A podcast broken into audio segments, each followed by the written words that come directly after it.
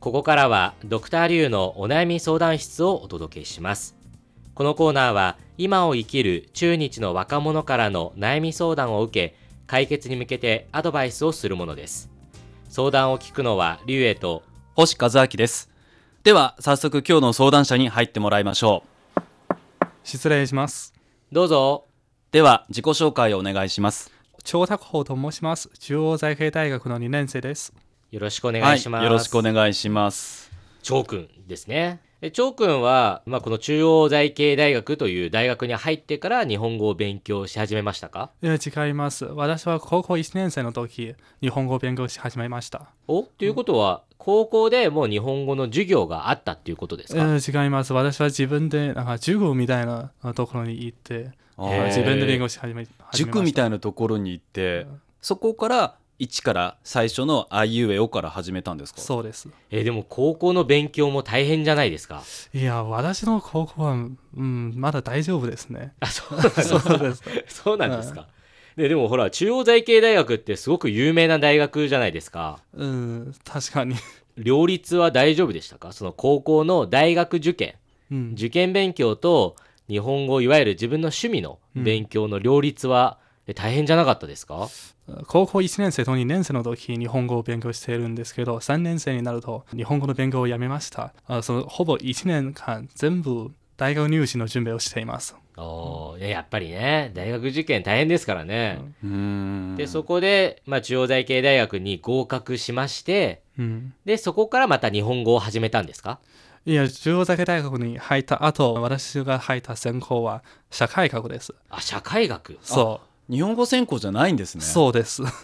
へうーんえじゃあどうやって今のね日本語の勉強に変更されたんですか1年間の勉強に通じてなんかいい成績に取った後あその日本語学部に専攻を変更しましたあの大学内ではこうやって専攻って変更できるんですねそうできますどこにでも変更はできるんですかうん、そうです。どこにでも変更できます。成績がよよければ。へえなんかうんある意味ねいいシステムですよねね、途中でやりたいことを変えたいなっていう時も、うん頑張れば変えられるっていうことですもんねそうです。試験難しかったですか難しかったです。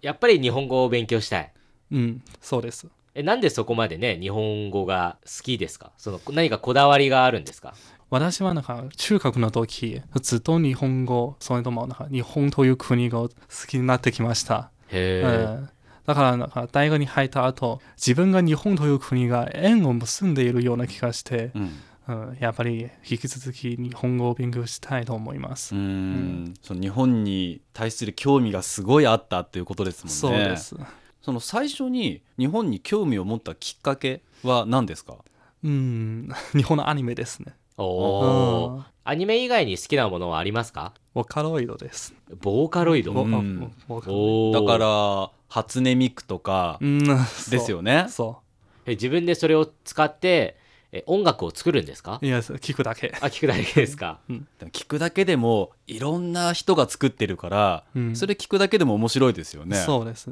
ねしかも、まあ、歌もそうだしあと踊り動きとかもね、うんいろいろあるから、うん。。まあね見ていて飽きないですよね そうですね。でも今はちょっとああ飽きた感じがします。あそうなんですかということはまた違うものに興味があるうん。今興味あるの何ですか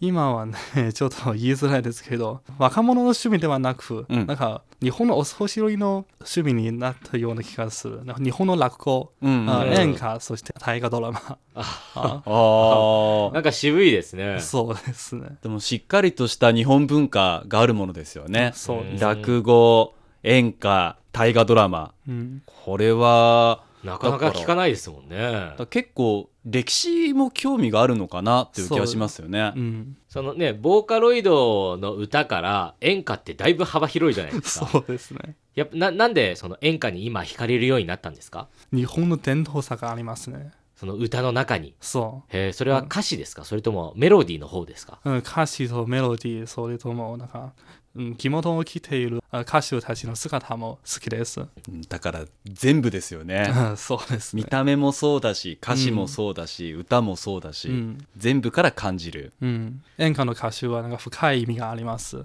さあ、時々勉強になりましたような気がする。うんうーんなんか深いですね。へ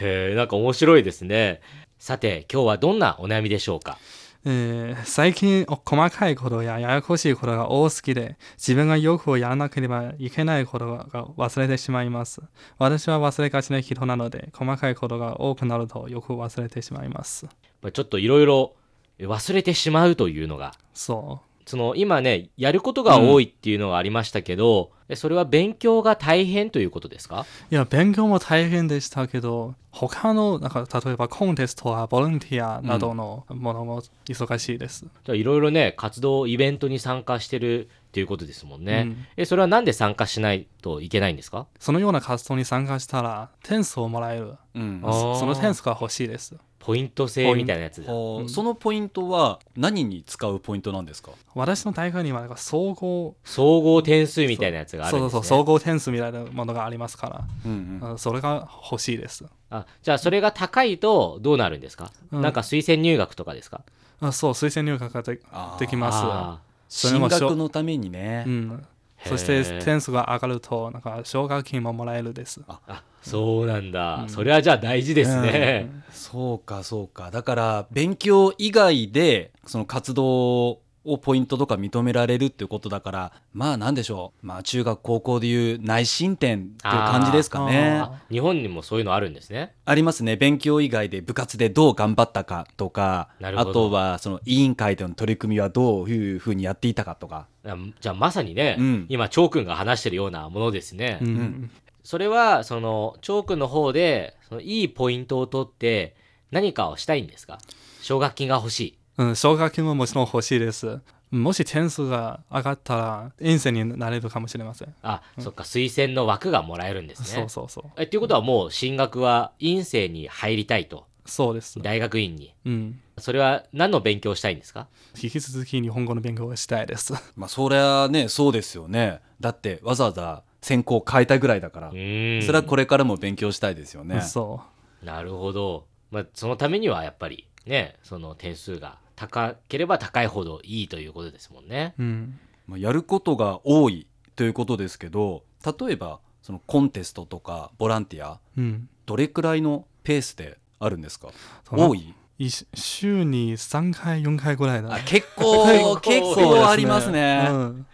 結構多いなそれででそれに加えてもちろん普段の授業の勉強そう学校の勉強もありますもんね、うん、それは忙しいそれ大変ですね確かにはいということで番組の後半部分で解決方法を考えてみたいと思います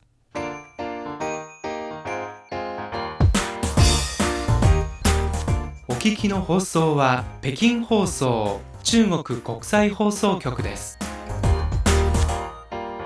ドクターリュウのお悩み相談室今日は中央財系大学2年生の張拓邦さんの進学に向けてやることが多すぎるという悩みをお届けしています。はい、ということでね、あの、内申点みたいなものも稼がないといけないですし、やっぱりね、進学したい。日本語をもっと勉強したい。だけど、やることが多すぎて、まあちょっと忘れることもあるっていうことですもんね。うん、この勉強以外にたくさんあるっていうのが一つのポイントかなとは思うんですよね、じゃあ、どうしましょうじゃあ私からいきましょうかはい、じゃあ、星さんお願いします。はい、先に確認しますけどやらなければいけないことコンテストボランティアありますよね、そコンテストはどんなものがあるんですか、う例えば英語作文のコンテストとか、うん難し そう英語スピーチの試合もあります、うんうん、そしてなんか体体育の試験もあありますはあ すごいね。うん何でもあるんだ何でもあるんそうでですすねもう日本語に関係ないものいっぱいですよねそうですね、毎月あります。うん、毎週あります毎週あるんそうだそ。ななるほど大変ですね。うんということは、まあ、日本語の勉強以外のものが多いとは思いますのでそうですね私のアドバイスはもちろん日本語の勉強はしっかり続けましょうそして、その内申点をしっかりと取るためにはコンテストボランティアやらなければいけませんということでコンテスト参加するといろんな人と知り合いになりますよねそうです。でその人の中でもしかしたら日本語に興味持ってるとかうそういう人がいると思うんですいるいますよねいますいますでそういう人方と会った時に例えば一緒にその英語のコンテストに向けて勉強するけれどもその中で日本語を使いながら勉強してみるとかああとはもちろんその日本語に興味持ってるでも専攻じゃないからもしかしたらまだ初級のレベルの人もいるかもしれない、うんそういう時に自分が日本語を教える日本文化を伝えることは自分にとっても勉強になりますーそうですね。うんだからその内申点を取るためのコンテストボランティアの中で日本に興味を持つ人を集めてその中でもっと勉強していきましょうんうというのが私のアドバイスですありがとうございました。はい。じゃあ私からのアドバイスなんですが、えー私はですね、まあ、ズバリ2つ方法があると思います。うん1つは、事前にイベントが多分わかると思うんですよ。例えば来週とか、うん再来週とか、あとはまあ来月、こういう例えば英語の作文コンテストがありますとか、自分で1ヶ月ごとの、えーまあこれはグラフですね。うんスケジュールを作って、例えば、この日はコンテスト、この日はスピーチコンテスト、この日はボランティアって、まず自分でこう、グラフを作りましょうんう。そこで、全部グラフを作った後に、自分で一回そのグラフを見て、その自分の得意分野は何なのかっていうのを見てみましょう。例えば、あの、いや、わかんないですよ。もしかしたら、チョウ君は英語はすごい得意かもしれない。もしかしたら、そのスポーツがすごい得意かもしれない。で、自分の得意なところを、ね、色ペンでこう、印をつけて、うんそれで、その得意なところだけを記入してって、自分のね、得意な日に得意なイベントで点数を確実に取りに行くのがいいと思います。そしてもう一つ、日本語のなんかそういうボランティアとかコンテストはありますかうんあります。そしたら、日本語のものは全部やりましょう。日本語のものを全部やって、そして自分の得意なところで点を取りに行く。うんね、日本語の例えば作文とか、まあ、スピーチコンテストその日本語の練習もしないといけないので自分のねそのこれから学ぼうとしている日本語にもきっと役に立つじゃないですか。うんなので、まあ、一石二鳥ということで日本語のものを優先してそして自分が点が取れそうだと、えー比較的疲れないものうんっていうのをグラフの中でこうマークをつけていってそれを優先的に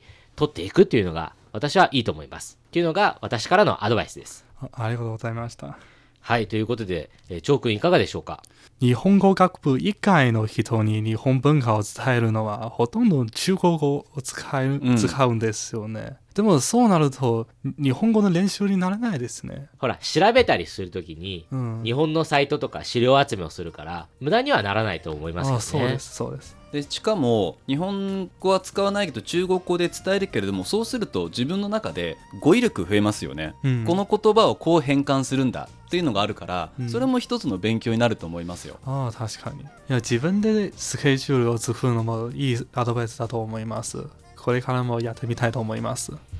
まあ、これからね、まだ2年生ですからうね、ん、いろいろ、いろんなイベントがある中で、もうぜひ頑張っていってください。ありがとうございましたドクターリュウのお悩み相談室。今日は中央財系大学2年生の張拓宝さんの進学に向けてやることが多すぎるという悩みをお届けしました。それではまた次回再再见见